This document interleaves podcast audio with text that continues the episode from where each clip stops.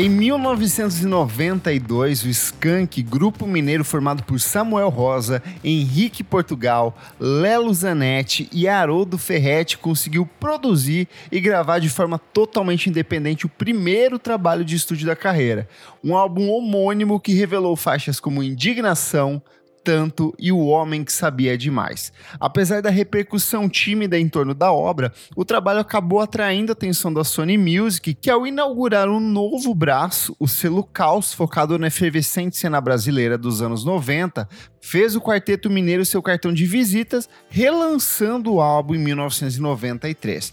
Entretanto, nem o selo e nem a própria banda estavam preparados para aquilo que viria no ano seguinte, em 1994, com a entrega do primeiro grande álbum de enorme repercussão nacional do Skank, o disco Calango, trabalho que completou 30 anos de lançamento em 2024.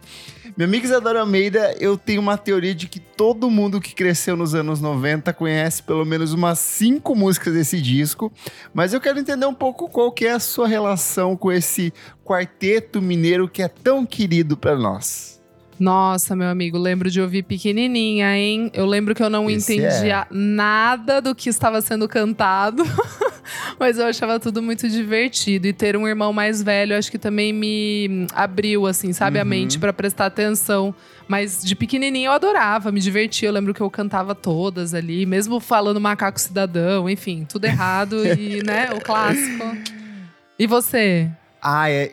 Eu, a gente gravou recentemente sobre Paralamas. Eu acho que Skink é de novo uma dessas bandas essenciais Exato. da nossa formação. Assim, não tem como desassociar. Você pode dizer que não gosta, mas você conhece, você foi impactado. E eu tenho várias memórias muito gostosas ao som de Skunk. Eu lembro, por exemplo, uma vez que eu tava voltando do litoral e aí aquela coisa de divide carro, vai primo com tio, não sei o quê. Eu fui no carro com meu tio e ele tinha aquela coletânea radiola que tinham algumas músicas inéditas, mas a maioria eram canções antigas. E eu lembro que a gente viajou o tempo todo só ouvindo esse CD. E aí, assim, acabava e começava de novo e tava tudo legal, porque, tipo, o Skank tem uma vibe de verão, uma vibe muito gostosa. Super. Mas é, nesse disco em específico, eu lembro muito de uma professora que levou para a escola para a gente estudar esmola. É, ela pegou par, uma professora de artes, obviamente, ou seria português, mas era uma de artes, professora Madalena. E aí eu lembro que ela começou a discutir com a gente esse conceito de esmola e porque assim a gente veio, eu venho de uma cidade pequena que não tinha essa realidade de pessoas mendigando na rua, né? Então ela discutindo e abrindo a cabeça para a gente, falar assim é uma música pop, mas ela tem esse fundo político, assim. E a mesma professora depois foi trazer as meninas bom chimbom para trazer também discussão política por trás da canção ali. Muito bom. É, acho que isso também me, me impactou. Não. Claro, eu tinha dois anos quando saiu esse álbum. Então eu ouvia essas músicas quando elas já eram grandes hits. Sucessos, né? Elas é. já é sucesso. É, mas é isso também, de pequena, ficar meio que pensando, nossa, mas do que, que tá falando essa letra? Uhum. Porque sempre tinha uma brincadeira, né? Tipo, é uma música animada, mas tem um olhar ali contestador, tem um viés político. Então acho que desde pequena eu já ficava meio tentando entender, mas não entendendo muito, porque eu, eu não entendia direito o que o Samuel cantava. Eu acho que tem uma outra coisa muito característica do Skank, é que é uma banda que canta em português, mas o tempo inteiro tem inserções em inglês. Então Sim. são frases. Assim como Paralamas, né? É, Paralamas também. também tem, né? Mas eu acho que no caso do, do Skank, é uma coisa que a gente vai se aprofundar ainda mais hoje nesse programa, essa coisa do repente, né? Da embolada, de fazer essas coisas que são jogos jogos Sim. de palavra, parece que algumas vezes são meio que duelos do Samuel Rosa contra ele mesmo ali.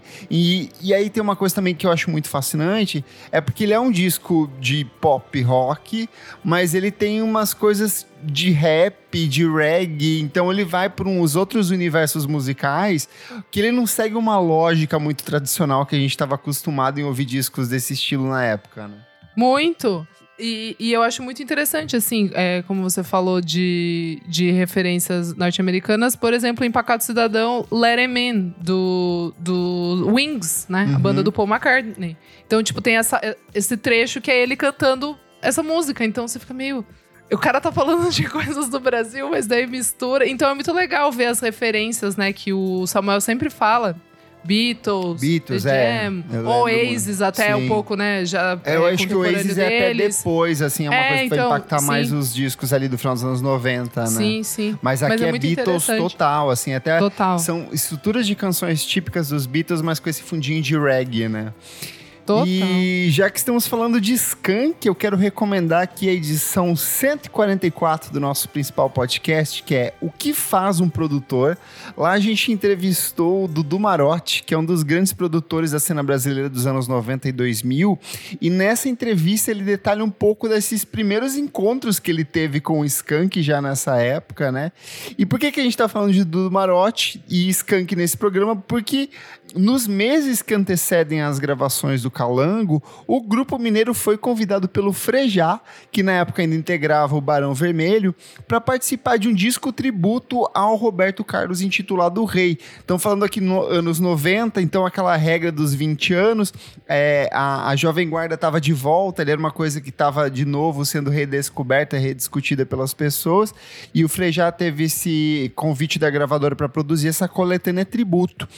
E o projeto, lançado no início de 1994, trouxe velhos e novos nomes da música brasileira, como Cássia Eller, Marina Lima, Kid Abelha, Blitz, Chico Science Nação Zumbi, reinterpretando alguns dos principais sucessos do rei Roberto Carlos o rei da Jovem Guarda ali, ou até algumas outras canções posteriores.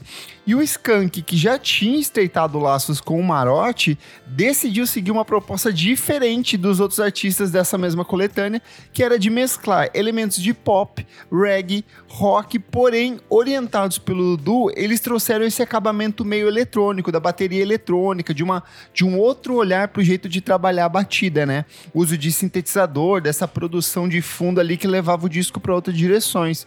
E o resultado dessa parceria está na entrega do que foi o primeiro grande sucesso comercial da banda, que foi justamente a releitura de É Proibido Fumar, música que invadiu os programas Nossa. de rádio e TV do Brasil inteiro. E eu tenho assim uma visão muito clara deles tocando no programa da Xuxa em algum momento essa música e a Xuxa fazendo aquelas danças e aquelas caras que ela fazia nos programas dela.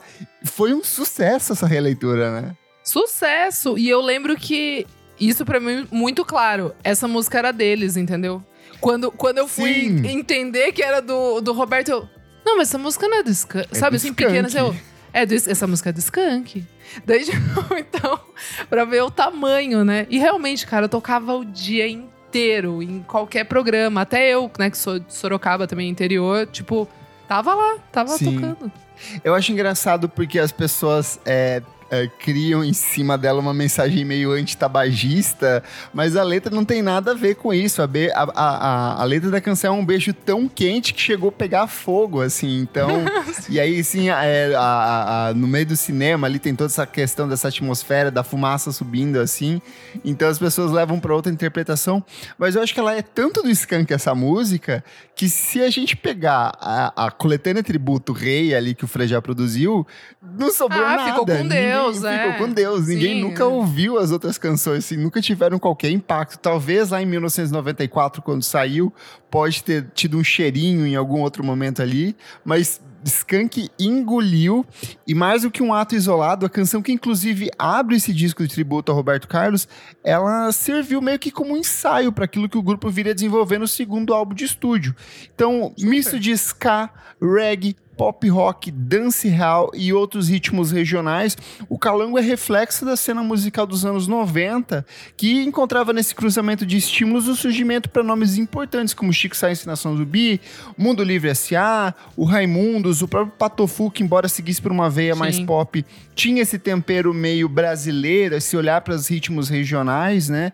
E o próprio título da obra, o Calango, vem de um ritmo vindo de Minas Gerais que consiste nesses dois cantores cantores improvisando em meio que um, um duelo. Então, se você pegar a faixa ali, a cerca, você vai ter muito desse reflexo dentro desse processo de composição. E o próprio projeto gráfico, que envolve uma fantasia criada pelo Wilson Lorca para as comemorações da Copa do Mundo de 1994, que o empresário da banda, o Fernando Furtado, havia visto uma reportagem no jornal. Eles decidiram incorporar essa, essa fantasia, essa estética, nesse fundo verde. Quem veste ela é o Lelo Zanetti.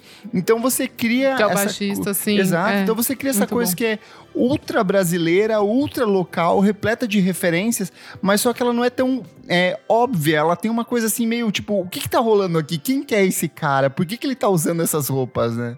Não, é muito icônica essa capa. Eu acho que é a capa do bichinho, do monstrinho, porque ninguém, tipo assim, sei lá, acho que tem muito pouco tempo que eu parei realmente pra olhar o que que é essa capa. Porque no meu imaginário é tipo assim, ah, é aquele negócio verde, aquele bicho verde, tipo, e não, é uma máscara, tipo, é o Lelo com uma máscara. E aí eu acho Tipo- engraçado que por conta do lance da sombra, eu não sei se é é a sombra, é uma pintura, acho que é a pintura que fica na parte de baixo da boca, parece que ele tá com as presas maiores, então ele parece que é um monstrinho mesmo. Um- for é, exato, parece que sabe? é um bichinho, sei lá. E aí o Mas é muito olho, icônica. o olho dele cada um para direção tipo um camaleão mesmo, assim. Então eu acho que ele cria algumas interpretações visuais e que eu acho que dialoga muito com a sonoridade, com os temas, com Sim, o conceito do sim. disco, né? Sim, que é, é- é divertido, mas é meio psicodélico no sentido de é, misturar coisas e sensações. Acho que tem um pouco disso, porque não é um álbum psicodélico, assim, por essência. Mas acho que é essa hum, diversão mesmo, e que deixa as pessoas, tipo, com os sentidos aflorados. Porque Sim. realmente, tipo, é, é muito quente, é muito gostoso esse álbum. Ele é pra cima, mesmo que tá falando de, eh, dependendo da faixa, assuntos não, né? Assuntos delicados. Mas é isso, você tá sempre vibrando. É, é- é muito bom. A gente pode entrar já nas faixas aqui, porque eu acho que esse disco abre de um jeito muito bom, com amolação, porque eu acho que ela é meio Perfeito. que essas canções síntese, sabe? Olha, o disco vai ser sobre Sim, isso. é isso. É um misto de reggae, de rock, de pop, com essa letra que ela é. tá falando sobre um relacionamento, mas ela também pode falar sobre as relações com as pessoas, com a sociedade. E, de novo, é uma música que você ouve uma vez e ela parece que assim, gruda na sua cabeça logo de cara, né? Sim, nossa, é verdade. Esse álbum, é, tipo, as faixas são muito chicletes. Que abolação, assim, que abolação. Que meu Deus, abolação, essa mulher meu só Deus, me eu- deu uma abolação. é. é muito bom, ele vai cantando interpretandinho, assim, eu acho muito massa. Não, e daí a dobradinha, né? Com a maior faixa, assim, a faixa que eu mais canto no karaokê, que é Jack Tequila, cara. Cara, vamos abrir essa letra aqui, ó. Porque ela é muito fantástica. Eu acho que aqui é um traço já do disco anterior que o Samuel gosta de fazer de vez em quando meio que uns estudos de personagem. Assim, ele pega um personagem e ele meio que perverte essa lógica do mundo real e vai colocando umas situações meio, meio bizarras, né? Jack foi nascer numa cabana em Noa Noa, sol de Tahiti na pele na boa. Seu pai cruzou o mar, duas filhas na canoa, coco pra beber, leite de leoa. Leite de leoa. Jack, uma menina tão bonita que enjoa, enjoo de vertigem, Joa de viagem de vertigem, avião. viagem de avião. Hálito de virgem, dois olhos de amêndoa. Vaca, cadela, Maca- macaca, cadela, macaca, gazela. gazela. Linda toda, toda linda ela. Toda beleza se reconhece nela. Jack, tequila, Coca-Cola e água. Égua, língua, míngua, minha mágoa, oh yeah. Cara, que letra Ótimo, eu amo cantar no né? karaokê. Perfeito. Trabalhinho é maravilhoso. E aí, de novo, tem essas coisas de, de trocas de. Às vezes tá cantando em inglês, tem umas expressões estrange... repletas de estrangeirismos, assim, que vão ajudando Sim. meio que a compor essa imagética dessa personagem, que é quase que tudo, assim, é uma mulher que vai se transformando ao longo da canção, né? Total. E aí, logo em sequência, sem tempo para descanso, o grupo já engata em outro sucesso dos anos 90, que é Esmola. E eu acho que aqui tem essa coisa da, da expressão política ser um pouco mais explícita, né? Eu acho que ela é uma das Sim. letras que traz esse olhar contestador do Skank, que eu sinto que em alguns aspectos foi se perdendo ao longo dos anos. Eu acho que nos, é, a partir do momento que o Skank vira meio que essa banda das baladas românticas, dessas canções mais pop, meio que essa coisa do, do lado político ficou mais os lados B, mais as canções de fechamento dos álbuns. né? Ela foi perdendo um pouco desse impacto. Você curte Esmola, minha amiga? Amo, amo. E é das que eu mais lembro de ouvir pequenininha, assim. É, essa é hit, hit gigante. E aí, em seguida, o grupo rompe com esse aspecto político e traz o que seria a primeira canção mais sentimental Ai, ali. minha favorita, eu com acho. o beijo eu e a amo. reza. É uma dessas que Eu não me amo. pegou muito, mas depois redescobrindo o disco foi a que mais me bateu. E eu descobri por quê, porque eu acho que ela é a mais paralamas esse disco, assim. Exato, eu ia do falar. marujo, né? Do mar, exatamente. Muito legal a gente ter gravado nessa sequência eh, sobre Paralamas e, e Skank, porque eu, eu nunca tinha feito esse paralelo, assim, tipo, Sim. não sei por quê, né? Porque é muito óbvio, mas eu nunca tinha traçado. O canto de Paralamas, o, o Skank bebeu. Sim. Tipo assim, a temática. O uso é, dos né, metais, essa- eu acho que nesse Dos disco é uma coisa que metais, fica muito super, explícita. super, Até super. essa música Não, em questão mesmo, eu acho que destaca Sim. bastante isso, né? Mas até a coisa do, do, do Mangue Beach, assim, que os Paralamas, eles faziam um cover de Manguetown na Uhum. época, tipo, nos shows ao vivo. Então, tipo assim, tem também esse paralelo deles estarem consumindo os artistas, os mesmos artistas nacionais, é, olhar pra fora, reggae, Jamaica também, tipo, toda a cena, tipo, dub, dancehall, essa para, esses, essas temáticas do mar, Uhum. é, do, do, do marujo, do, é, é muito interessante. Eu do nunca navegante tinha do mundo, pra... né? Exato. Que é uma coisa que é bem característica do Paralamas também, né? É, eu nunca tinha parado pra, pra pensar nisso. Eu Fiquei, como eu posso dizer, chocada. Sim. eu, eu acho que o, o, o Paralamas é um pouco mais limitado, entre aspas, pelo período que ele foi produzido. Eu sinto que existe uma abrangência de estilos muito maior quando a Super. gente pega o calango. Super. Mas aí eu acho que é muito mais o reflexo da produção dos anos 90, principalmente aqui no Brasil, né? Total. Daqueles conceitos tipo aldeia global, sabe? Dessas sim, coisas de sim. geopolítica e incorporando músicas do mundo. E eu acho que também numa questão de acesso, né? Porque a gente tá falando assim de uma época já de circulação de música um pouco maior, a gente falando dos anos 90, que é a grande época de ouro da venda de CD. Total. Ter acesso a esses CDs estrangeiros, o, o Paralamas, essa galera de, do rock de Brasília tinha acesso porque os pais eram é, embaixadores, pessoas que viajavam o mundo ali que tinham isso. Aqui eu acho que a coisa começa a circular um pouco mais e esse olhar para o Brasil acho que vem um pouco disso também, né? De ter esse acesso dessa circulação toda.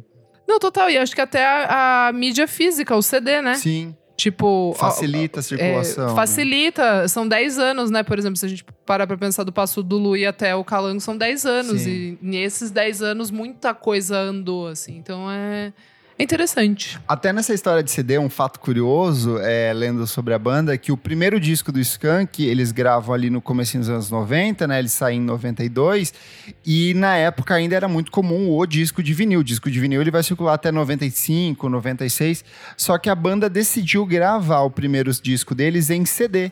Eles não tinham tocadores de CD em casa, eles só tinham tocadores de disco de vinil, mas eles falaram, cara, eu acho que isso aqui é a mídia do futuro e eu acho que é o que vai levar a gente a se aproximar das gravadoras. Então eles investiram e deu certo, né? Que foi justamente esse CD circulando ali de forma independente que Total. conseguiu atrair a atenção das É, gravadoras. é porque, assim, o CD já tava rolando no final dos 80, só que eu entendo que em 94 era muito mais fácil você conseguir comprar um, um CD. Eu, por exemplo, eu pequenininha ali, 97, que eu começo a comprar CD. Eu, eu tipo, nunca tinha imaginado em comprar um vinil. Tipo, é, nessa, é bem nessa época que, assim, vinil não é mais legal, vinil não funciona mais, não tem mais por que comprar vinil. É muito interessante essa mudança. Mas nessa época tinha bastante fita cassete também. Eu lembro que a Cassete gente demorou também, a ter sim. CD, a gente tinha muita fita cassete, tinha fitas e Sim, fitas a gente, cassete é, em casa também. Sim, cassete a gente usava também. E aí, nesse espaço maluco que o Skank estabelece ali, a gente tem a relação ainda mais próxima com o Chico Amaral, que já era um colaborador desde o trabalho anterior, mas que aqui se- essa relação dele com o Samuel Rosa, que vai ser uma relação de parceria que vai se estender pela década de 90 e 2000, fica ainda mais explícita. A gente tem duas composições que são parcerias deles. Primeiro é a Cerca, que é uma dessas mais pesadas, ali a guitarrona lá em cima, é a mais nação zumbi do disco, assim, é total Sim. nação zumbi, assim. Tem até uns ecos, talvez, de Sepultura, eu imagino eles ali andando na cena mineira e assistindo Sepultura tocando em algum momento e se sentindo impactados por isso.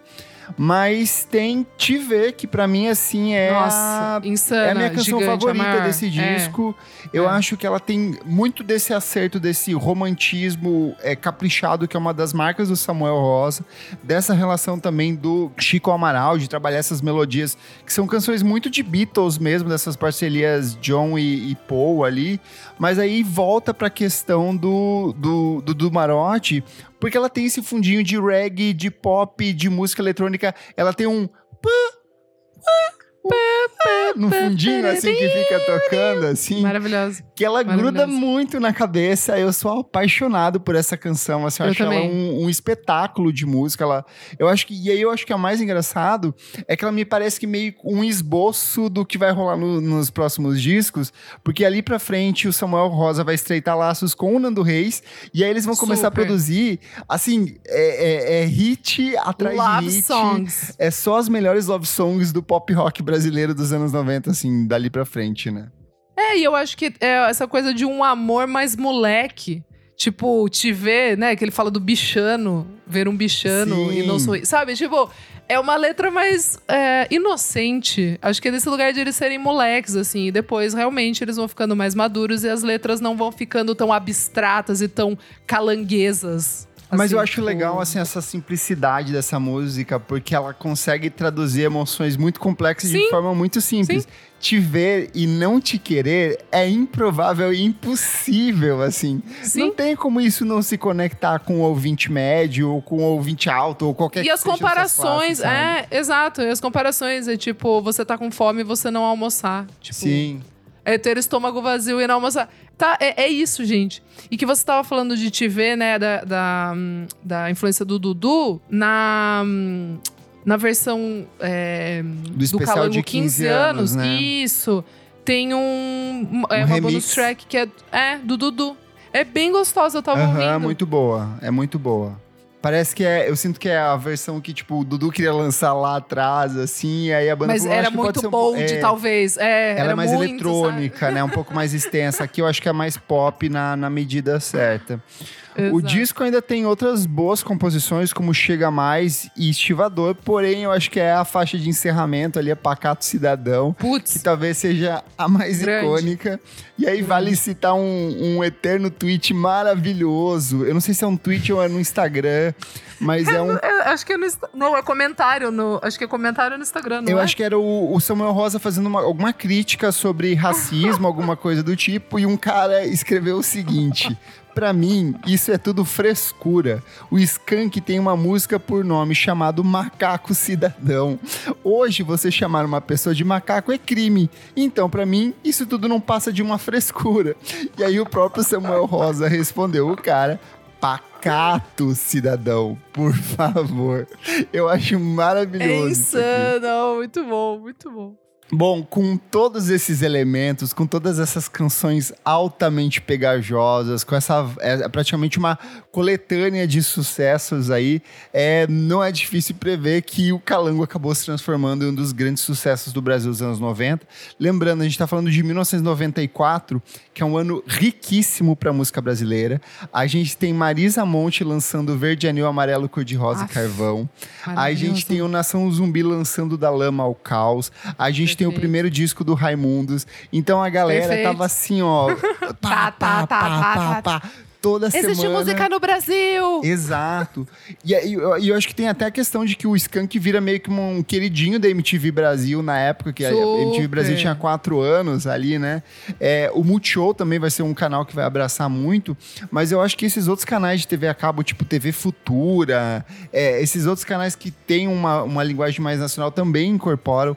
Eu acho que a própria Rede Globo passa a incorporar muito o Skank, é, principalmente, por exemplo, o Globo Esporte da vida. Eu lembro que tocava demais Tudo, as né? canções É do- verdade. do, do, Skank é ali. verdade, atrelado a esporte, né? É, É eu acho que verdade. de- tanto que depois com uma camisa de futebol, né, uma torcida, é, Ah, é, é, é. é, ela é, vai ficar ainda é. mais explícito, mas aí né, já nessa época começa, né? Uma partida de futebol, é uma né? partida de futebol Pará, isso. pará, Eu odeio essa música, porque essa música tocou exaustivamente na Copa de 1998. E aí eu lembro que o Brasil perdeu pra França e eu Todo assim, VT. que raiva, todo VT era essa música. Bom, e lançado em meados de 1994, O trabalho teve cinco das 11 faixas trabalhadas como single. Isso é um número bem expressivo, gente. Normalmente um disco médio tem o quê? Duas, três músicas no máximo. Aqui foram cinco, que garantiram a presença da banda nos principais programas de TV e rádios até o ano seguinte. Estima-se hoje que o Calango tenha vendido mais de um milhão de cópias. Eu vou chutar dois milhões só de pirataria porque aqui Nossa, já nessa claro época começa a circulação Banquinha. dos discos piratas, as banquinhas, é, vai começar a se popularizar e é um disco que teve alta circulação ali. E em 2013, quando o grupo lançou a coletânea é, número 1 Hits, né? Que são 25 músicas que alcançaram o topo das paradas de sucesso do Brasil inteiro, né? 25 músicas que alcançaram o número 1. Vocês têm noção do que é isso? De você pôr 25 composições no topo das rádios brasileiras? É, um quinto dessas faixas são canções do Calango, assim. Então, eu acho que dá para entender um pouco da força e da grandeza desse trabalho. E como a gente já estava falando também, o trabalho ganhou em 2010 uma edição comemorativa de 15 anos, remasterizada e com versões alternativas de oito faixas, incluindo um excelente remix do Dumarote para a faixa Te Ver. Mais do que isso, o Calango ele acabou sendo um ponto de partida para uma das fases mais ricas da banda. A gente vai ter nos anos seguintes o Samba Puts. Paconé, de 1996, pedrada. o Siderado, de 1998, o Maquinarama, aqui de 2000, que é o disco mais Primal Amo. Scream, Oasis, ali é total Britpop esse. E aí depois gente, eles chegam nesse ápice criativo ali de sucesso comercial, que é com o Cosmotron de 2003 2003, que de novo, tipo, o Skank já vinha numa ascensão e o Cosmotron coloca eles assim, pá, lá em cima. Não é Verdade. só uma grande banda de música pop, eles têm um cuidado, um capricho melódico, tem um, evoca muito, de novo, esse, essa conexão do, do Samuel Rosa com Beatles volta lá na frente, né? Minha amiga Isadora, o que, que é o Calango para você? O que, que esse disco representa na sua vidinha de fã de música pop brasileira? Cara, eu fico muito honrada e muito feliz que eu fui criança ouvindo esse álbum. Eu acho que, assim, abriu minha cabeça. E eu sou muito fã do Skank. Eu, eu cheguei a ver alguns shows dessa turnê de despedida, né, que eles uhum. fizeram. E, e, era completamente insano, assim, porque o primeiro show que eu fui foi meio em cima da hora, assim, ah, vou... era só hit. É só então hit. daí você. São 30 e cinco hits, assim, é, é muito surreal. Eu sabia cantar absolutamente todas as músicas. Fiquei muito emocionada. É aquelas que você fala assim, agora eu vou lá dar uma saidinha para comprar uma não cerveja, dá. uma água e você não, não, não consegue. Dava. Eu queria, eu queria fazer xixi, daí, tipo assim, começava... Não, que... Não, nem lembrava dessa. Meu Deus, é, é assim o show inteiro. É, e o Calango em específico, assim, eu acho muito legal, porque e marcou muito a, os anos 90, né? Sim. A estética, a produção. É, é, meio que uma aulinha, né? É, para quem tá, sei lá, começando a ouvir. É, né? Sempre temos ouvintes mais jovens aqui. Quem tá começando a ouvir música dos anos 90, que não vivenciou isso, né? Necessariamente de, de ligar uma rádio e tá tocando essas músicas. Sim. Vai ouvir, assim, porque é um grande registro dessa, dessa década. Eu acho que o Calango é precisa estar na cartilha de todo novo ouvinte dos anos de 90 de música brasileira. Total. Cara, para mim, Calango é rádio. É, para mim é um disco de Boa. rádio, assim. Eu tenho uma noção. Boa. Eu lembro muito de litoral, de final de ano, tá com a minha família. E aí, assim, você vai andando e os é, na época que. Tá tocando parava, na sorveteria. É, mas assim, na época que carro parava na, na beira da, da, da praia com Tudo, e tocava. Sim, e aí você sim. vai andando pela orla da praia e a mesma música, e acaba uma música, já entra outra música, e aí você vai na sorveteria, e aí você vai no shopping, e você liga a TV no domingo, eles estavam no Faustão, eles estavam no Gugu, eles estavam em todos os lugares. E eu acho que isso não é só porque é uma banda que teve, obviamente, um investimento muito grande de gravadora. A partir desse momento, a gravadora entendeu, ok, precisamos trabalhar o Skank, mas eu acho que pela naturalidade desse disco, assim, ele é um disco é, que veio assim como quem não quer nada, mas ele é praticamente uma coletânea de sucessos assim. Salve duas ou três músicas ali, todas viraram hits, todas são hits até hoje. Eu tenho uma relação de um apego muito grande com o Skank, Tanto que ano passado, quando a minha empresa foi fazer uma ação dentro do Big Brother, a gente tinha a oportunidade de levar uma banda para se apresentar lá dentro, né? E aí a gente entrou muitos nessas discussões de tipo, quem que a gente leva? Vamos levar Pablo? Vamos levar um sertanejo? Vamos levar quem? E eu acho que o pensamento nosso coletivo foi de precisamos levar uma banda que agrade todo mundo. E aí eu falei, Skunk. E aí a gente Boa. conseguiu fechar é o contrato o com o Skank, assim, eu acho que foi o Nirvana, foi uma coisa... Eles fizeram um puta show. Eu lembro que a, os brothers, quando estavam na casa, falando assim, ah, eu acho que vai ser fulano de tal, acho que vai ser ciclano. E aí, de repente, quando entra o Skank, eles começam a tocar todos os hits possíveis, todo mundo embarcou, assim. Eu acho que representa muito desse sentimento do que, que é essa banda, de... É uma banda de uma linguagem muito universal. É, é, às vezes eu fico questionando, será que o Skank continua reverberando até hoje? E aí, quando eu penso, por exemplo, exemplo, Interno Rei, que foi trabalhar, tem um especial ao vivo gravando com o Samuel Rosa.